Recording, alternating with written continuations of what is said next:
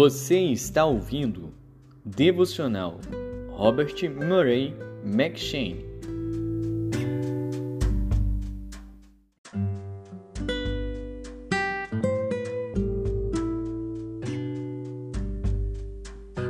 Segundo Samuel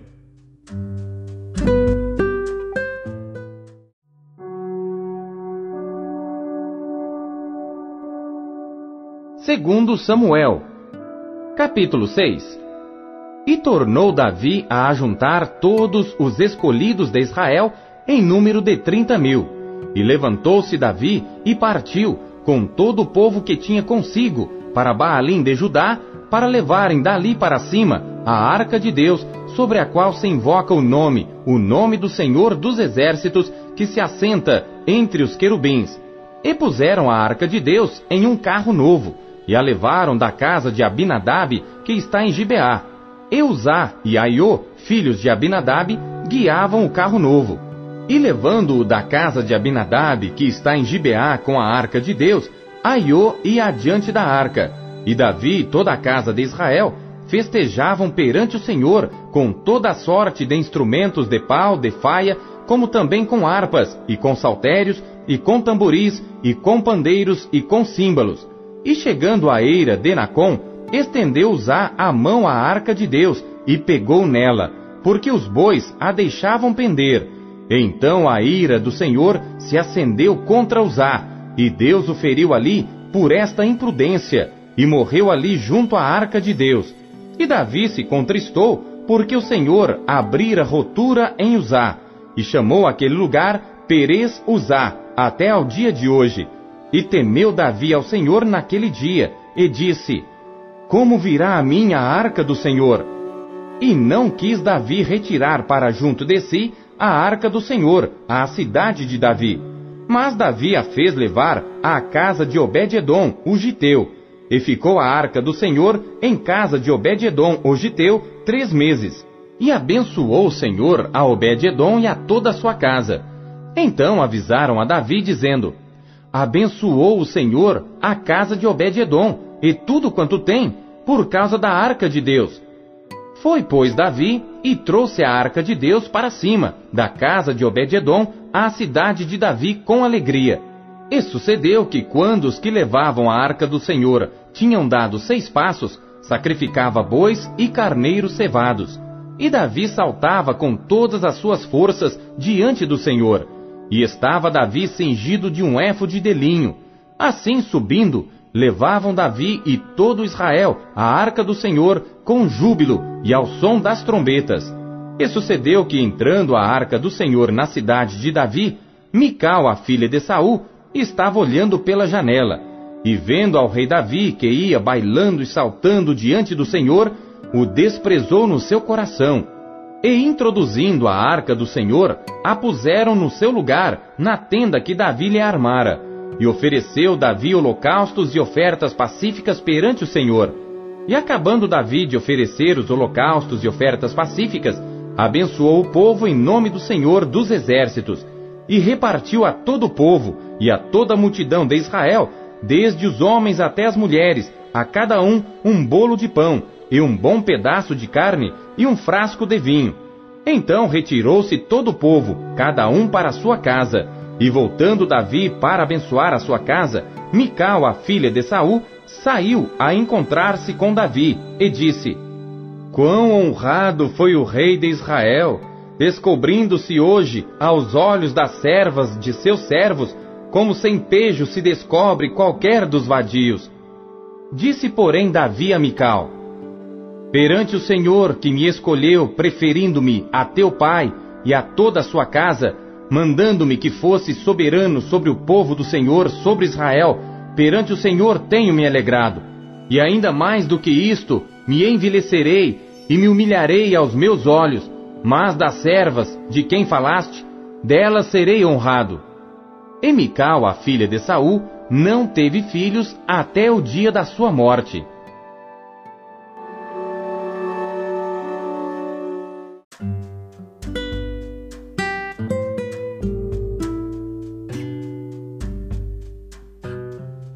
1 Coríntios.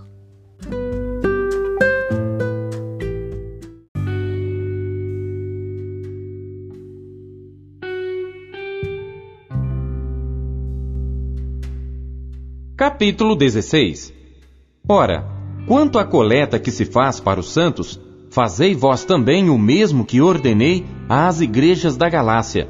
No primeiro dia da semana, cada um de vós ponha de parte o que puder juntar, conforme a sua prosperidade, para que não se façam as coletas quando eu chegar.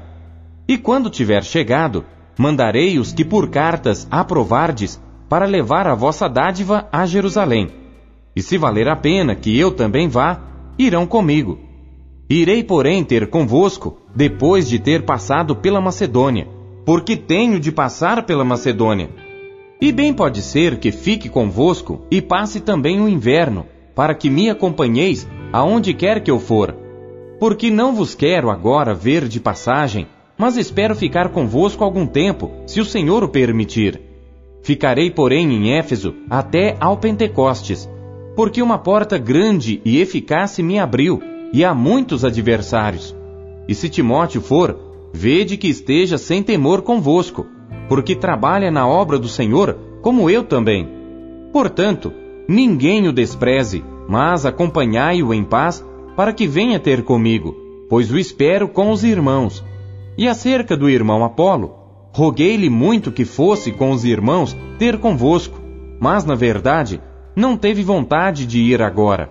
Irá, porém, quando se lhe oferecer boa ocasião. Vigiai, estai firmes na fé, portai-vos varonilmente e fortalecei-vos. Todas as vossas coisas sejam feitas com amor. Agora vos rogo, irmãos, sabeis que a família de Estéfanas é as primícias da Acaia e que se tem dedicado ao ministério dos santos, que também vos sujeiteis aos tais e a todo aquele que auxilia na obra e trabalha. Folgo, porém, com a vinda de Estéfanas, de Fortunato e de Acaico, porque estes supriram o que da vossa parte me faltava. Porque recriaram o meu espírito e o vosso. Reconhecei, pois, aos tais. As igrejas da Ásia vos saúdam. Saúdam-vos afetuosamente no Senhor Áquila e Priscila, com a igreja que está em sua casa. Todos os irmãos vos saúdam. Saudai-vos uns aos outros com ósculo santo. Saudação da minha própria mão, de Paulo. Se alguém não ama ao Senhor Jesus Cristo, seja anátema. Maranata. A graça do Senhor Jesus Cristo seja convosco. O meu amor seja com todos vós em Cristo Jesus. Amém.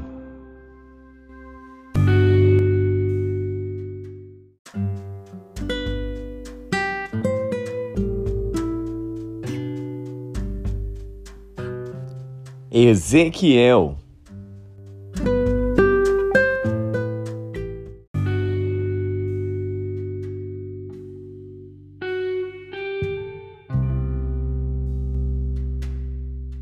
Capítulo 14 E vieram a mim alguns homens dos anciãos de Israel, e se assentaram diante de mim.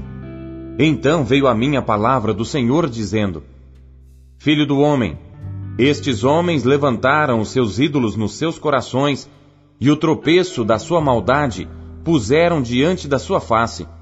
Devo eu, de alguma maneira, ser interrogado por eles? Portanto, fala com eles e diz-lhes: Assim diz o Senhor Deus: Qualquer homem da casa de Israel que levantar os seus ídolos no seu coração e puser o tropeço da sua maldade diante da sua face, e vier ao profeta, eu, o Senhor, vindo ele, lhe responderei conforme a multidão dos seus ídolos, para que eu possa apanhar a casa de Israel no seu coração, porquanto todos se apartaram de mim para seguirem os seus ídolos. Portanto, dize à casa de Israel: Assim diz o Senhor Deus: Convertei-vos e tornai-vos dos vossos ídolos, e desviai os vossos rostos de todas as vossas abominações. Porque qualquer homem da casa de Israel e dos estrangeiros que peregrinam em Israel, que se alienar de mim e levantar os seus ídolos no seu coração, e puser o tropeço da sua maldade diante do seu rosto, e vier ao profeta para me consultar por meio dele, eu, o Senhor, lhe responderei por mim mesmo, e porei o meu rosto contra o tal homem, e o assolarei, para que sirva de sinal e provérbio e arrancá-lo-ei do meio do meu povo, e sabereis que eu sou o Senhor. E se o profeta for enganado e falar alguma coisa, eu, o Senhor, terei enganado esse profeta, e estenderei a minha mão contra ele, e destruí-lo-ei do meio do meu povo Israel. E levarão sobre si o castigo da sua iniquidade. O castigo do profeta será como o castigo de quem o consultar, para que a casa de Israel não se desvie mais de mim, nem mais se contamine com todas as suas transgressões. Então eles serão o meu povo, e eu lhes serei o seu Deus, diz o Senhor Deus. Veio ainda a mim a palavra do Senhor dizendo: Filho do homem, quando uma terra pecar contra mim, se rebelando gravemente, então estenderei a minha mão contra ela, e lhe quebrarei o sustento do pão, e enviarei contra ela fome, e cortarei dela homens e animais. Ainda que estivessem no meio dela estes três homens, Noé, Daniel e Jó, eles, pela sua justiça, livrariam apenas as suas almas, diz o Senhor Deus. Se eu fizer passar pela terra as feras selvagens, e elas a desfilharem de modo que fique desolada, e ninguém possa passar por ela por causa das feras, e estes três homens estivessem no meio dela, vivo eu, diz o Senhor Deus, que nem a filhos, nem a filhas livrariam, eles só ficariam livres, e a terra seria assolada. Ou se eu trouxer a espada sobre aquela terra, e disser: Espada, passa pela terra, e eu cortar dela homens e animais, ainda que aqueles três homens estivessem nela, vivo eu, diz o Senhor Deus, que nem filhos, nem filhas livrariam, mas somente eles ficariam livres. Ou se eu enviar a peste sobre aquela terra, e derramar o meu furor sobre ela com sangue, para cortar dela homens e animais, ainda que Noé, Daniel e Jó estivessem no meio dela, vivo eu, diz o Senhor Deus, que nem um filho, nem uma filha eles livrariam, mas somente eles livrariam as suas próprias almas pela sua justiça. Porque assim diz o Senhor Deus: quanto mais, se eu enviar os meus quatro maus juízos, a espada, a fome, as feras e a peste contra Jerusalém, para cortar dela homens e feras? Mas eis que alguns fugitivos restarão nela, que serão levados para fora, assim filhos e filhas. Eis que eles virão a vós, e vereis o seu caminho e os seus feitos, e ficareis consolados do mal que eu trouxe sobre Jerusalém, e de tudo o que trouxe sobre ela. E sereis consolados quando virdes o seu caminho e os seus feitos, e sabereis que não fiz sem razão tudo quanto nela tenho feito, diz o Senhor Deus.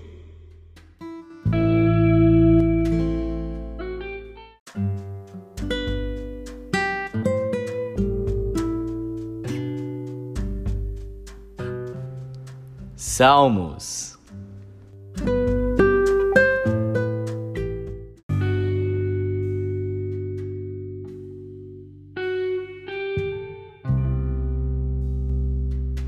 Salmos, capítulo 55. Masquil de Davi para o músico mor sobre Neginote.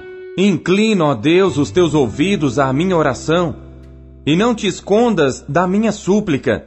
Atende-me e ouve-me.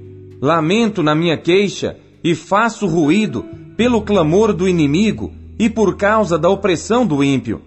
Pois lançam sobre mim a iniquidade e com furor me odeiam o meu coração está dolorido dentro de mim, e terrores da morte caíram sobre mim.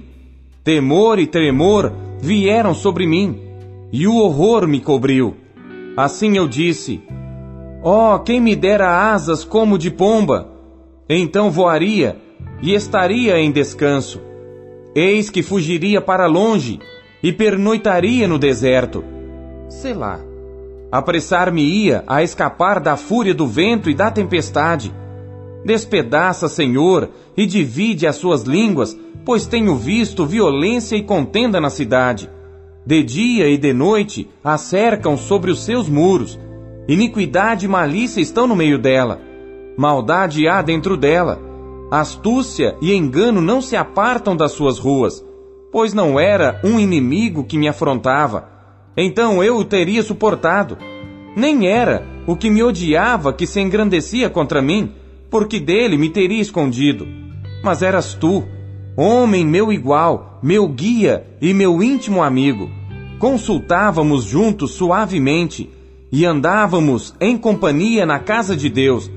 A morte os assalte e vivos desçam ao inferno, porque há maldade nas suas habitações e no meio deles. Eu, porém, invocarei a Deus e o Senhor me salvará. De tarde e de manhã e ao meio-dia orarei e clamarei, e ele ouvirá a minha voz. Livrou em paz a minha alma da peleja que havia contra mim, pois havia muitos comigo. Deus ouvirá e os afligirá. Aquele que preside desde a antiguidade, lá. Porque não há neles nenhuma mudança e, portanto, não temem a Deus. Tal homem pôs as suas mãos naqueles que têm paz com ele, quebrou a sua aliança. As palavras da sua boca eram mais macias do que a manteiga, mas havia guerra no seu coração. As suas palavras eram mais brandas do que o azeite, contudo, eram espadas desembanhadas. Lança o teu cuidado sobre o Senhor e ele te susterá. Não permitirá jamais que o justo seja abalado. Mas tu, ó Deus, os farás descer ao poço da perdição. Homens de sangue e de fraude não viverão metade dos seus dias, mas eu em ti confiarei.